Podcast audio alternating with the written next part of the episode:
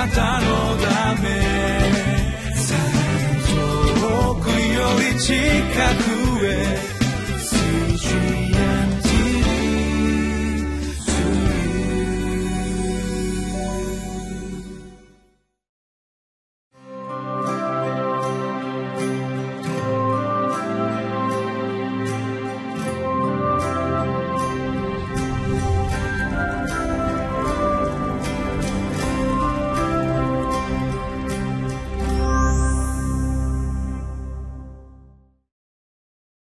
習志野キリスト教会の山田泉です。今日は1月20日。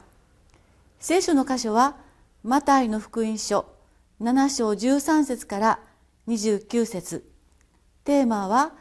聞いて行う人に天の御国が開かれますです。今日の狭い門から入りなさいという御言葉を見ますと私は子供の頃日曜学校で何回も見せていただいた紙芝居を思い出します。その紙芝居は大きな荷物を背負った人が旅をしてそして門を通ろうとする。自分の体は門に入るんですけども何かがつっかえて入れない。ふっと後ろを見ますと自分がすごく大きな荷物を背負っていてその荷物が門にぶつかって通れないということに気がつくんです。そしてその荷物は自分が犯してきた罪であることを知りこの罪を下ろさないとこの天の門に通れないんだという紙芝居でした。子供心に私は天国の門を通りたい。だから私も自分のしてきてしまった罪の背負ってるだろうからそれを下ろしたいと祈ったことを思い出します。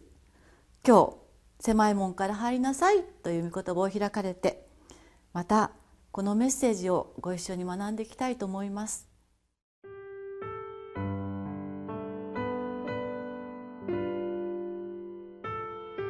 マタイの福音書7章13節から29節。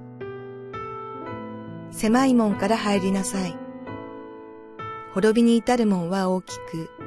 その道は広いからです。そしてそこから入っていくものが多いのです。命に至る門は小さく、その道は狭く、それを見出す者は稀です。偽預言者たちに気をつけなさい。彼らは羊のなりをしてやってくるが、うちは貪欲な狼です。あなた方は身によって彼らを見分けることができます。ぶどうは茨からは取れないし、イチジクはアザミから取れるわけがないでしょう。同様に良い木は皆良い実を結ぶが、悪い木は悪い実を結びます。良い木が悪い実をならせることはできないし、また悪い木が良い実をならせることもできません。良い実を結ばない木は皆切り倒されて火に投げ込まれます。こういうわけであなた方は身によって彼らを見分けることができるのです。私に向かって主よ、主よというものが皆天の御国に入るのではなく、天におられる私の父の御心を行う者が入るのです。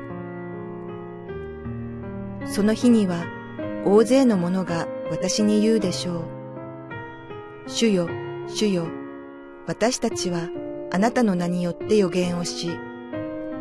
あなたの名によって悪霊を追い出し、あなたの名によって奇跡をたくさん行ったではありませんか。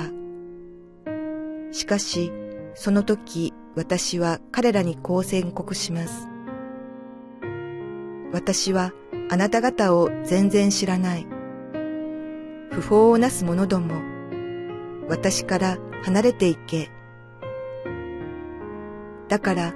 私のこれらの言葉を聞いて、それを行う者は皆、岩の上に自分の家を建てた賢い人に比べることができます。雨が降って洪水が押し寄せ、風が吹いてその家に打ちつけたが、それでも倒れませんでした。岩の上に建てられていたからです。また、私のこれらの言葉を聞いて、それを行わない者は皆、砂の上に自分の家を建てた愚かな人に比べることができます。雨が降って洪水が押し寄せ、風が吹いてその家に打ちつけると倒れてしまいました。しかもそれはひどい倒れ方でした。イエスがこれらの言葉を語り終えられると、群衆はその教えに驚いた。というのはイエスが立法学者たちのようにではなく、権威ある者のように教えられたからである。まず13節と14節をお読みいたします。狭い門から入りなさい。滅びに至る門は大きく、その道は広いからです。そしてそこから入っていくものが多いのです。命に至る門は小さく、その道は狭く、それを見出す者は稀です。狭い門の話は、狭い門と広い門とが対照的に語られています。そして狭い門は命に通じる門、広い門は滅びに通じる門ですとそのように語られています。そしてその後に今日の与えられたテキストには4つの例え話が続きます。一つ目は15節からの偽預言者の例え話そしてその次は17節の「良い木」の結ぶ良い実と悪い木が結ぶ悪い実の例え話があります。そして三つ目は御心を行う者と主よ主よという者たちとの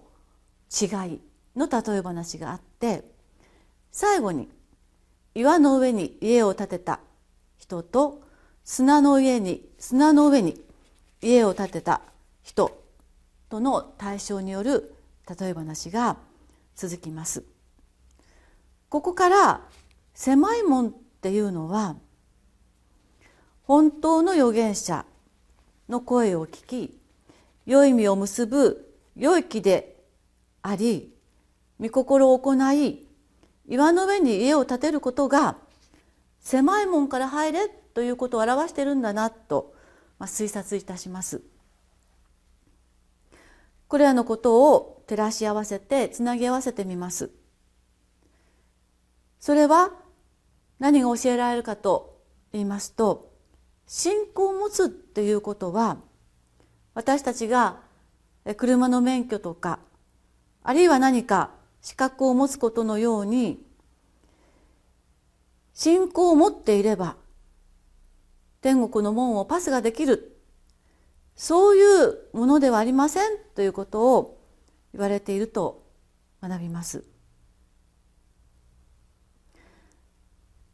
良い実を生み出さない信仰はありませんし御心を行わないで終えてしまう信仰もないのですから信仰を持つっていうことが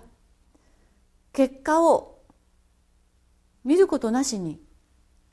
効力を発揮するっていうことを自動的な力を持つっていうことではないですよと教えられていると思います。もし私たちが良い実を結ばず神の御心を行うこともない信仰を信仰だと言ってそこにあぐらをかいていましたら最後の例え話つまり雨が降って洪水が押し寄せて風が吹いてきたその家の状態。私たちの人生にも打ちつけることであろう雨や嵐が起こったならあなたの信仰が力を発揮するだろうか。あなたは信仰があるにもかかわらず倒れてしまうという自分を見るばかりになってしまうことはありえますよと言われているように思います。信仰は一服のお茶をいただく時のようなその場の心の慰めというものではありませんし先ほども申しましたように学歴や経歴のように持っていると有利だ。天国へのパスポート的な働きをするものだ。ということでは全くありません。信仰は持っていればではなくてやっていれば生きていればというところが抑えどころなんです。と教えられていると思います。狭い門の意味するところ。それは私たちが日々信仰を実際に生きる。チャレンジするということを促されているということを学びたいと思います。21節もう一度読みますが私に向かって主よ主よというものが皆天の御国に入るのではなく天におられる私の父の御心を行う者が入るのです。ここに狭い門という意味がとてもよく明らかにされていると思います。信仰者ですと言いつつ私たちが滅びの門を通っていることがあり得るんです。神様はそのことを私たちに警告をしている、えー、それをしっかりと聞きたいのです。22節と23節も読みます。その日には大勢の者が私に言うでしょう。主よ主よ。私たちはあなたの名によって予言をしあなたの名によって悪霊を追い出しあなたの名によって奇跡をたくさん行ったではありませんか？しかしその時私は彼らにこう宣告します。私はあなた方を全然知らない。不法をなす者ども私から離れて行け。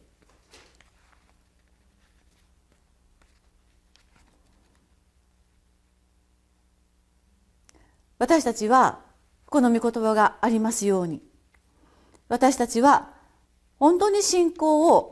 チャレンジをして実際に行ってきるということをなしに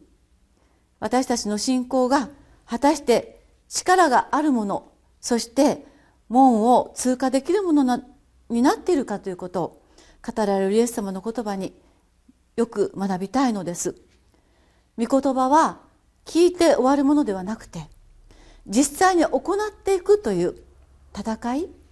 挑戦そして訓練が伴うものであります。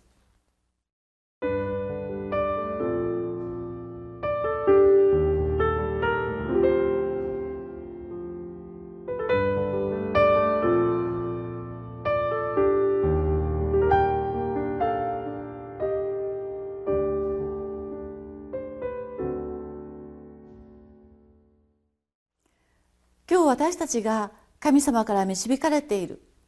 あるいは指摘されている。実践すべきあなたの信仰のチャレンジは何でしょうか？あの人を愛せないと示されているでしょうか？また生活の中で正すべき悪習慣があるではないですか？と指摘されているでしょうか？あるいは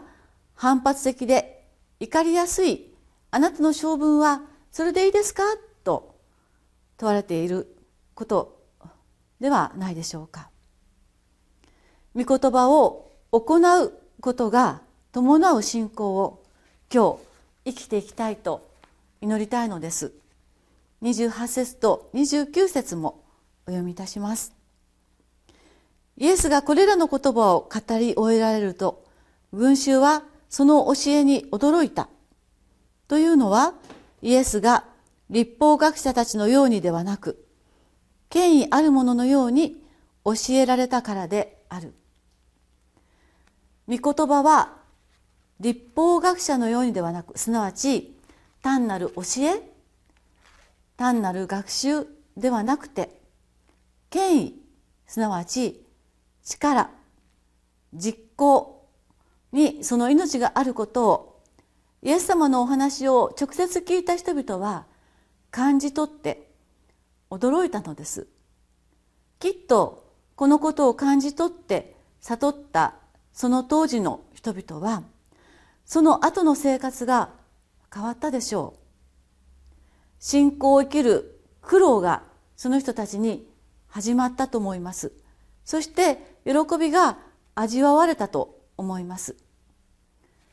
今日この言葉を開いて聞くことができた私たちもその人々に続いて